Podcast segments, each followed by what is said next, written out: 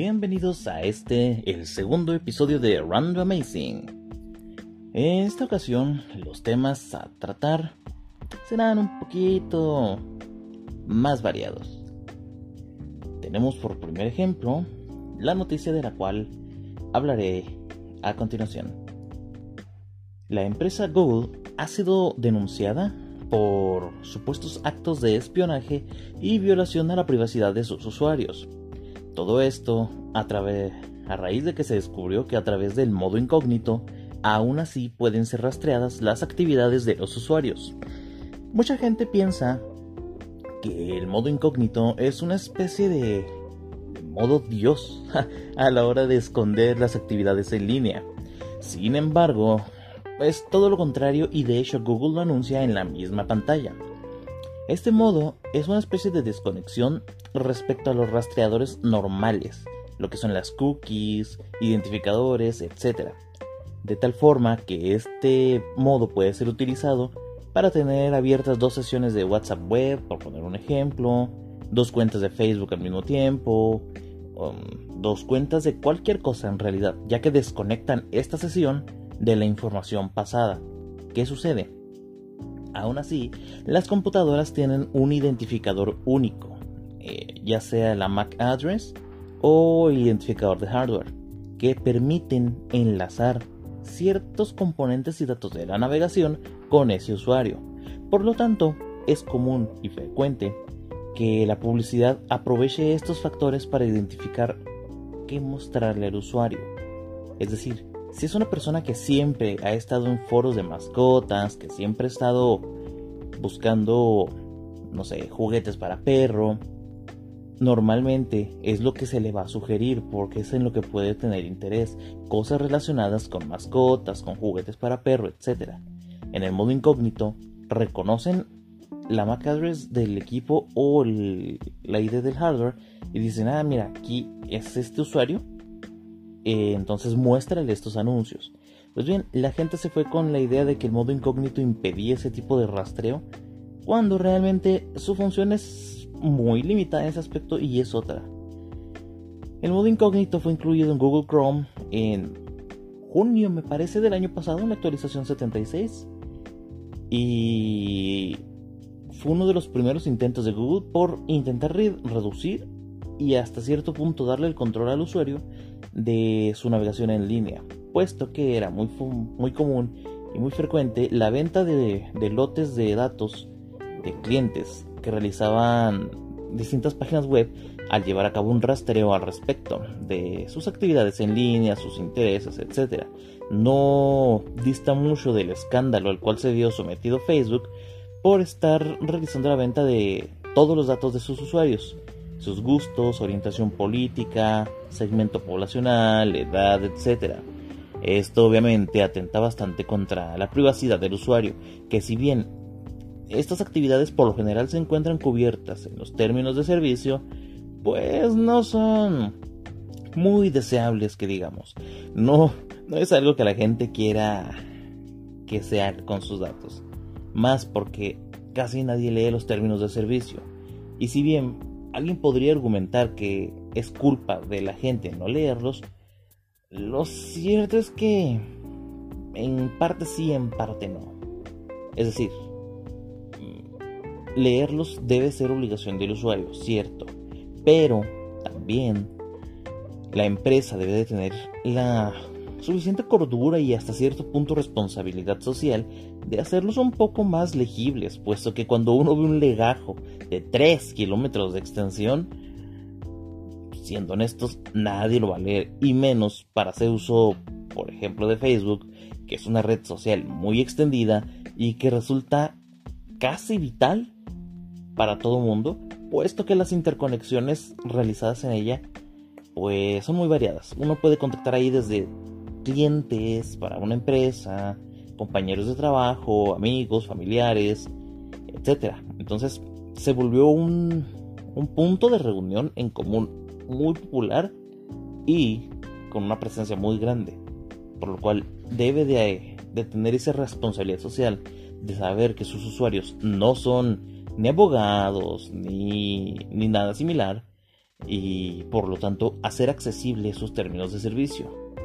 La otra vez de hecho me di cuenta de unos términos de servicio muy muy comprensivos y comprensibles cuando estaba corriendo en consola una, una edición de Minecraft.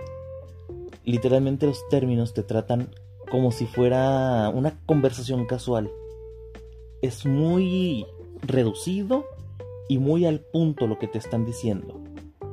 Este, por poner un ejemplo de lo que me viene a la mente, había un apartado que hablaba sobre la propiedad intelectual. Y ahí decía, Minecraft es dueño de sus archivos, de su código y de sus imágenes, pero lo que tú crees es propiedad tuya. Por ejemplo, un solo bloque de Minecraft es propiedad de Mojang. Una catedral gótica con tintes barrocos creada es propiedad del usuario. Toda la idea y la ejecución es propiedad de quien lo haga. Sin embargo, los archivos son los las imágenes y el código son pertenencia completamente de Mojang y no pueden ser copiados. O sea, mm, es como si estuvieras hablando con alguien que te está platicando qué puedes y qué no puedes hacer de una forma casual y que no deja mucho margen a dudas. Porque te ejemplifican, te van diciendo sí, no, sí, no. Contrario a los términos habituales que pues tienen una redacción protocolaria, teniendo en cuenta cómo funcionan los documentos legales y pues al final de cuentas es un documento legal, pero que resulta tedioso para la persona en común y para cualquiera en realidad, por muy leguleyo que sea alguien, es tedioso leer unos términos de servicio porque suelen ser insufriblemente largos y pues no. Nadie se pone a la labor, siendo honestos son muy pocas las personas que leen los términos y condiciones. Mal hecho pero la falta de cultura jurídica pues no es culpa del individuo hasta cierto punto. En fin. Entonces, hay que leer lo que se está suscribiendo, lo que se está utilizando, las instrucciones y todo ello para poder comprender su funcionamiento real y hacia dónde va orientada su existencia. Retomando el caso de la denuncia a Google, bueno, en este caso es demanda, a Google, le están solicitando la cantidad de 5 mil dólares por cada usuario que haya utilizado el modo incógnito, esto por concepto de afectaciones, para un total acumulado, pues la, la demanda está siendo realizada en California, Estados Unidos, de 5 mil millones de dólares. No creo que vaya a prosperar, la verdad es que dudo demasiado que la, la demanda vaya a tener el más mínimo sustento, porque lo primero que sale cuando uno abre el modo incógnito es la pantallita que te dice, esto no impide que tu compañía de internet, que ciertas páginas a las que ingreses, etcétera, puedan rastrear tu comportamiento. Entonces, Google se protege en ese aspecto con esa pantalla que nadie lee porque inmediatamente van hacia arriba a escribir en la barra de direcciones la página que quieran visitar. Pero, ahí está. El desconocimiento de las leyes no exime de su cumplimiento.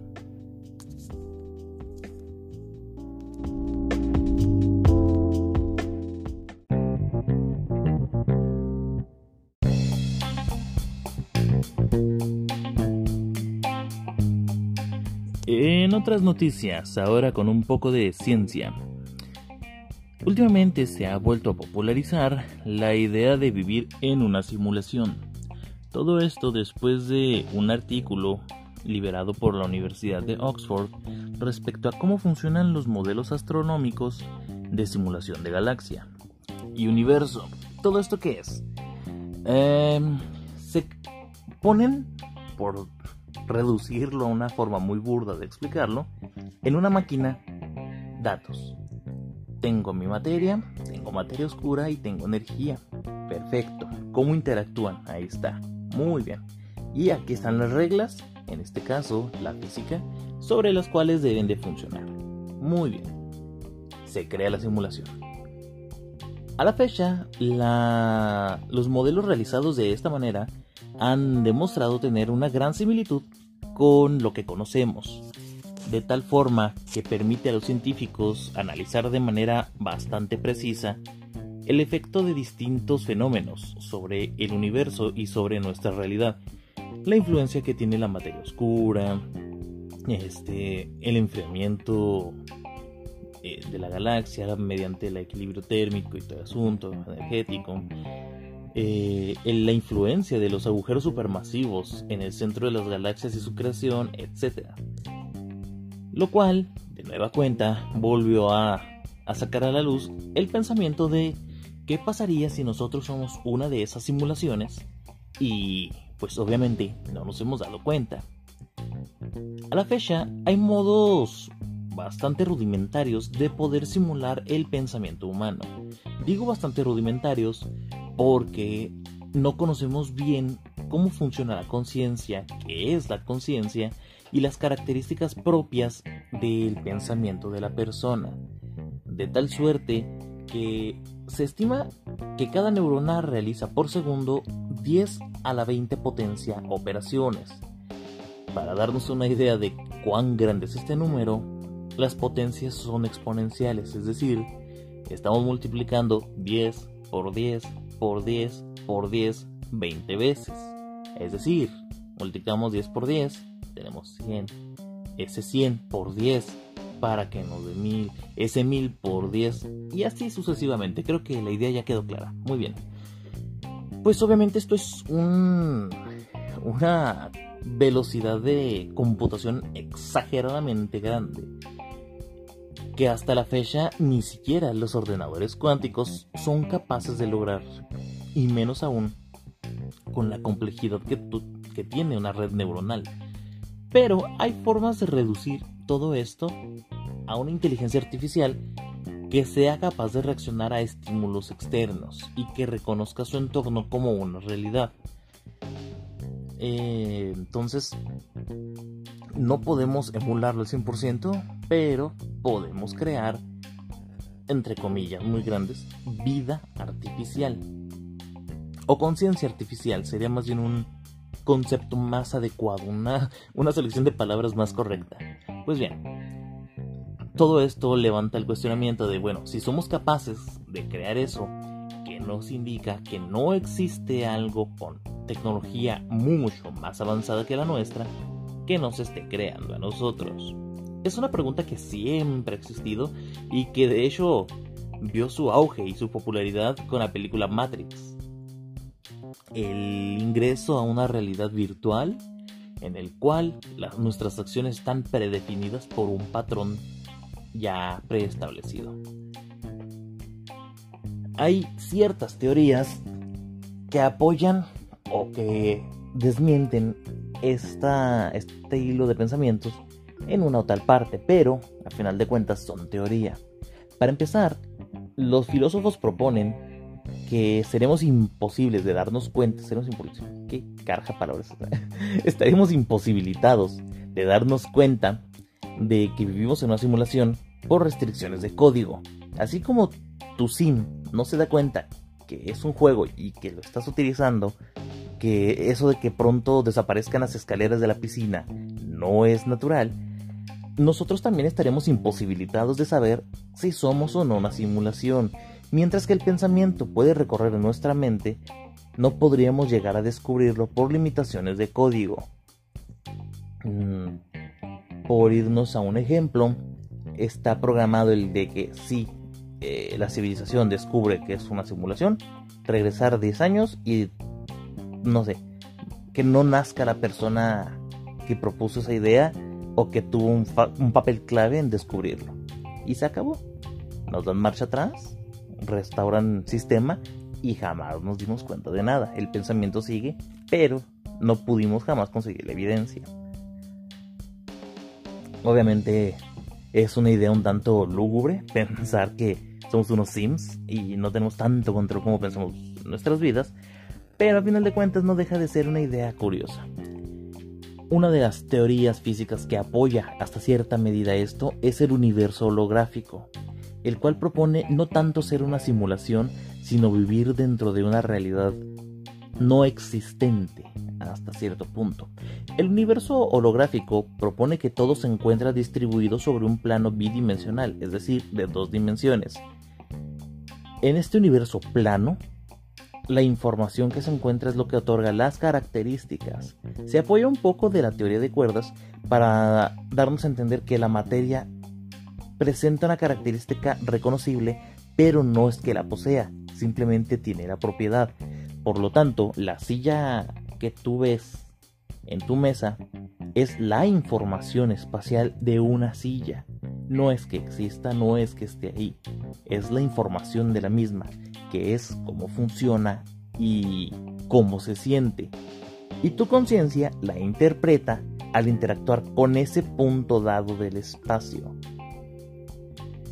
Es una idea un tanto rebuscada, pero es interesante el pensar que la existencia se reduce a un plano de dos dimensiones con información que todo es interpretativo. Algo que apoyaba hasta cierto punto este asunto, hasta que se investigó más a fondo, era la dualidad onda-partícula.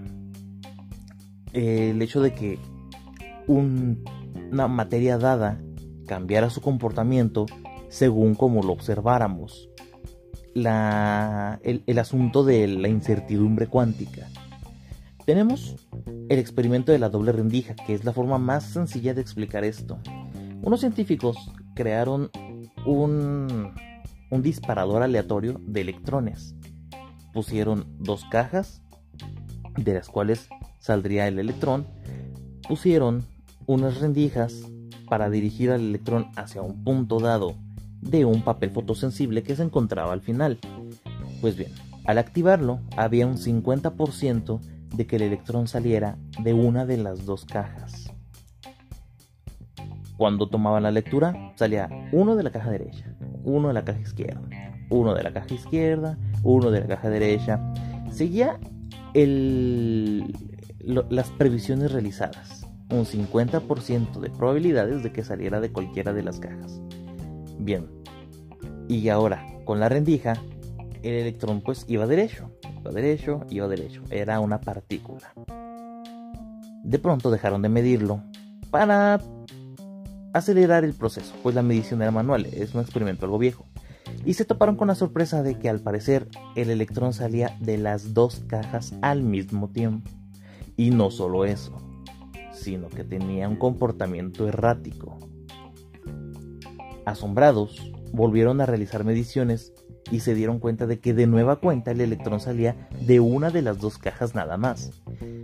Al principio pensaron que era interferencia de algún otro laboratorio, pues enseguida, en una sala contigua, estaban realizando eh, experimentos magnéticos. Sin embargo, pues se dieron cuenta que no tenían la, la magnitud para poder afectar de esa forma las lecturas arrojadas por su experimento.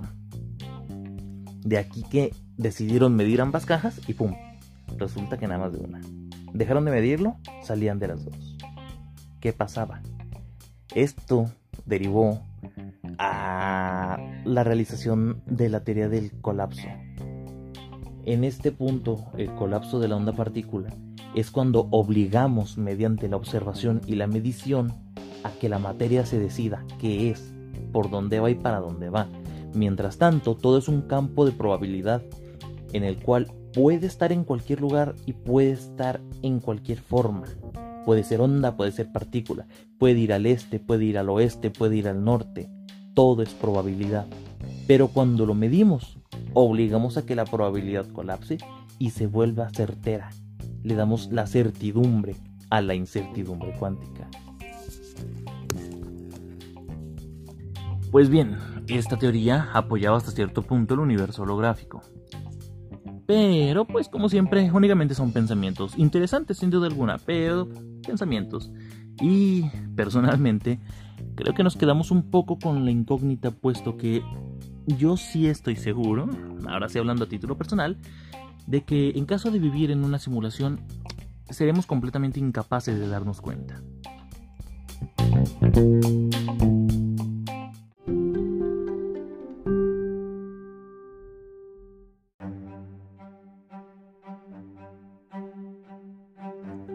En esta sección contamos con un poco de tecnología informática. En esta ocasión, Intel ha presentado la décima generación de sus microprocesadores. Esta nueva generación va un poco más enfocada a los videojuegos y el trabajo de oficina.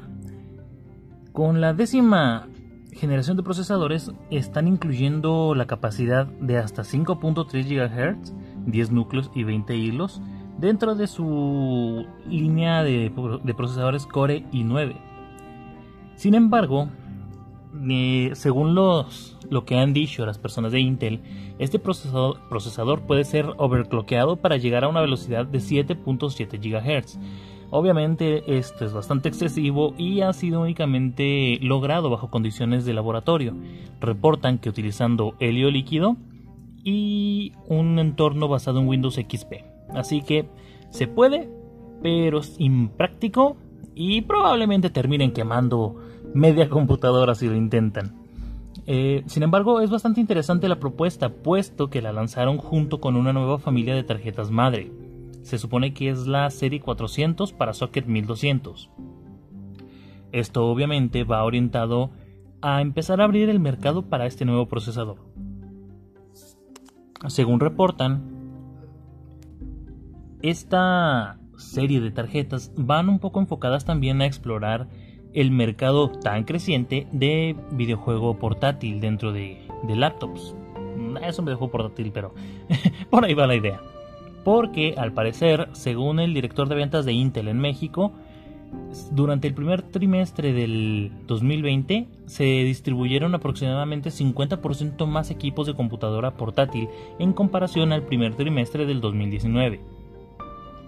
Y entonces esto posiciona a México como un país estratégico de la compañía Intel y por lo tanto un sector de inversión al respecto.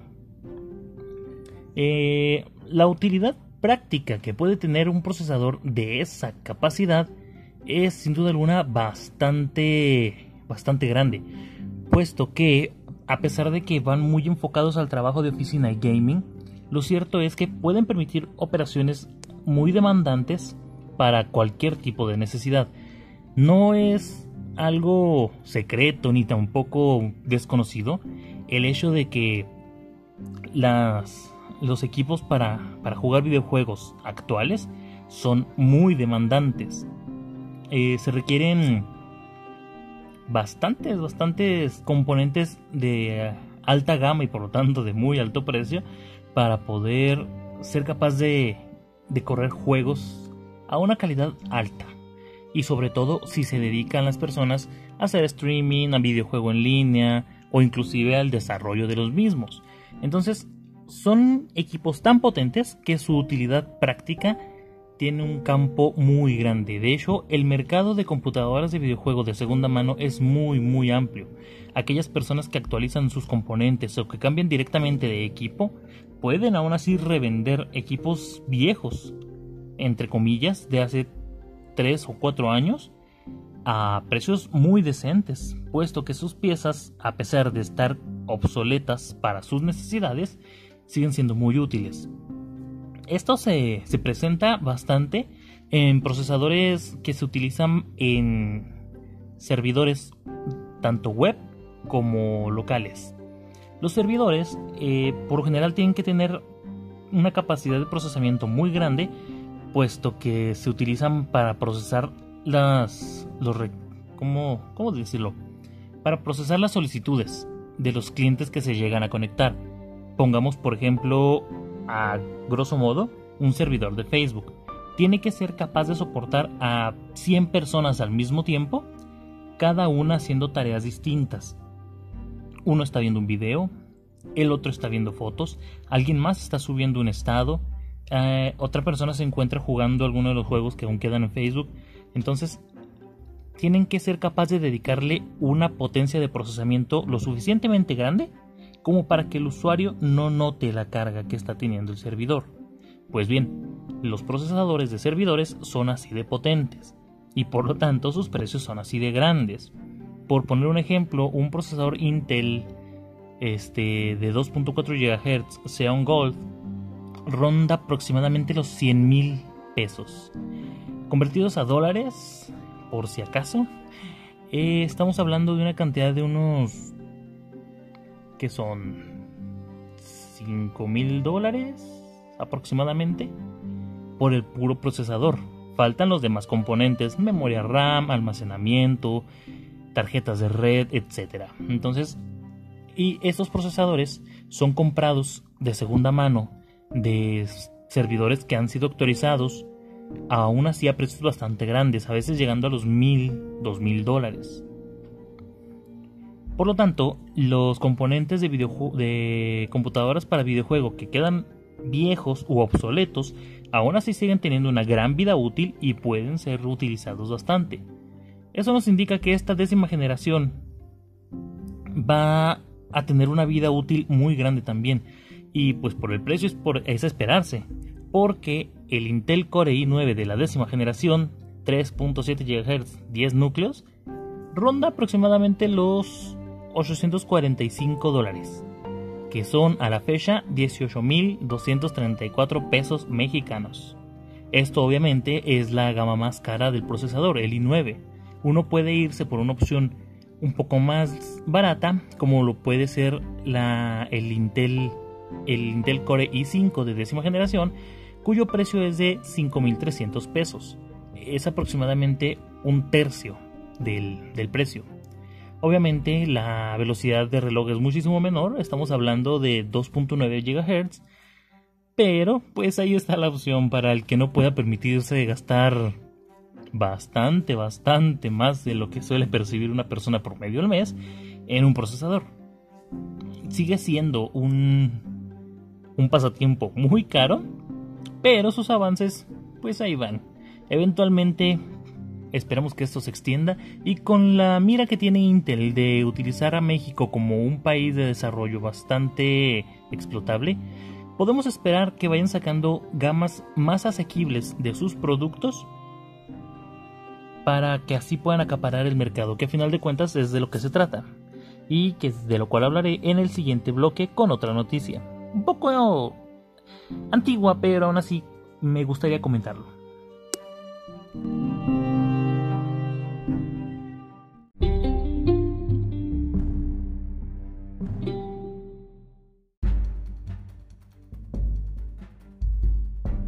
Y para finalizar vamos con una nota que lleva bastante tiempo en las redes y menos tiempo en televisión, pero que aún así quisiera comentar por un motivo que más adelante les haré saber.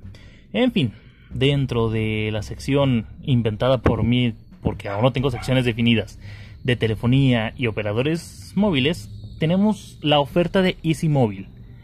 Easy Móvil eh, se está proponiendo como un operador móvil virtual, es decir, que no tiene infraestructura, sino que renta las antenas y, los dispositivos de una empresa ya establecida, eh, como una competencia directa a Telcel. Easy es una compañía perteneciente a Televisa, una de las más grandes televisoras de México, la cual está ofreciendo por 250 pesos al mes 25 GB de navegación a una velocidad de 4.5G, el cual se reporta llega hasta un gigabit por segundo, que tiene la oferta de atractivo además de pues una cantidad muy decente de datos. El hecho de que al terminarse esos 25 GB, aún así se puede seguir navegando por Internet sin costo añadido a una velocidad reducida. Este paquete es una de las tantas, bueno, no tantas en realidad, más bien pocas, ofertas de Internet ilimitado, con paquete de llamadas, mensajes, etc. Eh, obviamente en México está muy muy tendiente a utilizar ilimitado de una forma muy a la ligera, porque si es cierto, es internet ilimitado.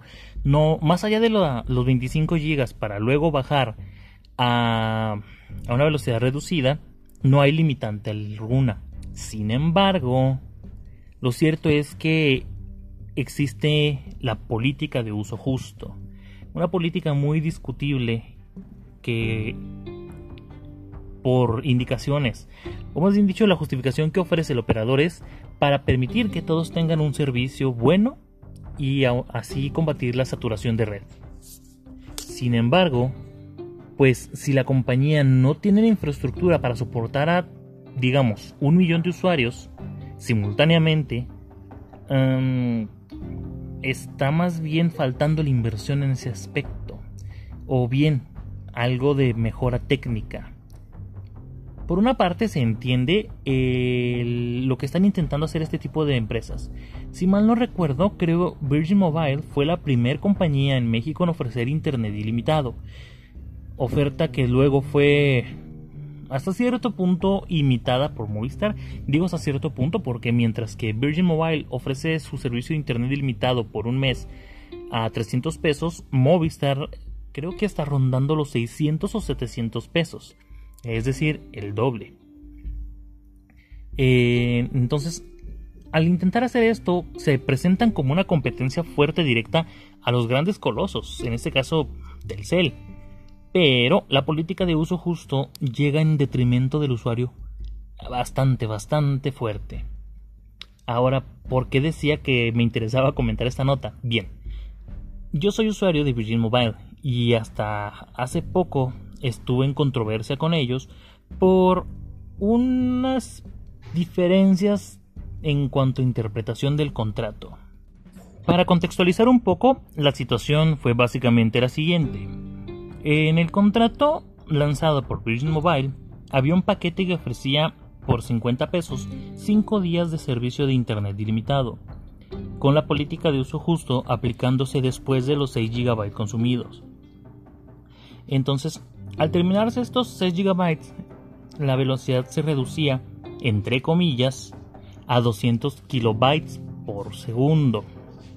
Sin embargo, la velocidad real y que ellos pretendían dar mm, tras haber llamado servicio técnico, etcétera, etcétera, soporte al cliente, era de 20 kilobytes. ¿Por qué? Porque ellos ofrecían 200 kilobits por segundo. ¿Cuál es la diferencia entre kilobyte y kilobit? Bueno, eh, básicamente el kilobit es un octavo del kilobyte. O para ser un poco más, más permisivos y a la vez no perder tanta exactitud, si dividimos entre 10 nos va a dar a cuánto equivalen los kilobits y los kilobytes. Entonces, en vez de tener 200 kilobytes por segundo, estaba teniendo 20, la décima parte. ¿Qué pasa con esto? En el Internet actual, lo que se conoce como el Internet de las Cosas, 20 kilobytes por segundo no es útil para nada en lo absoluto. La página web promedio pesa alrededor de 2 megabytes, sin incluir muchas imágenes, sin excesivo código, etc. Su peso promedio es de 2 megabytes. Bien, un megabyte son 1024 kilobytes. Si reducimos la velocidad que tenemos a 20 kilobytes por segundo, el tiempo que tarda en cargar una página de esa magnitud es bastante grande y según los estudios internacionales, el tiempo promedio que una página debe tardar en cargar para que la experiencia de usuario sea satisfactoria es de 10 segundos.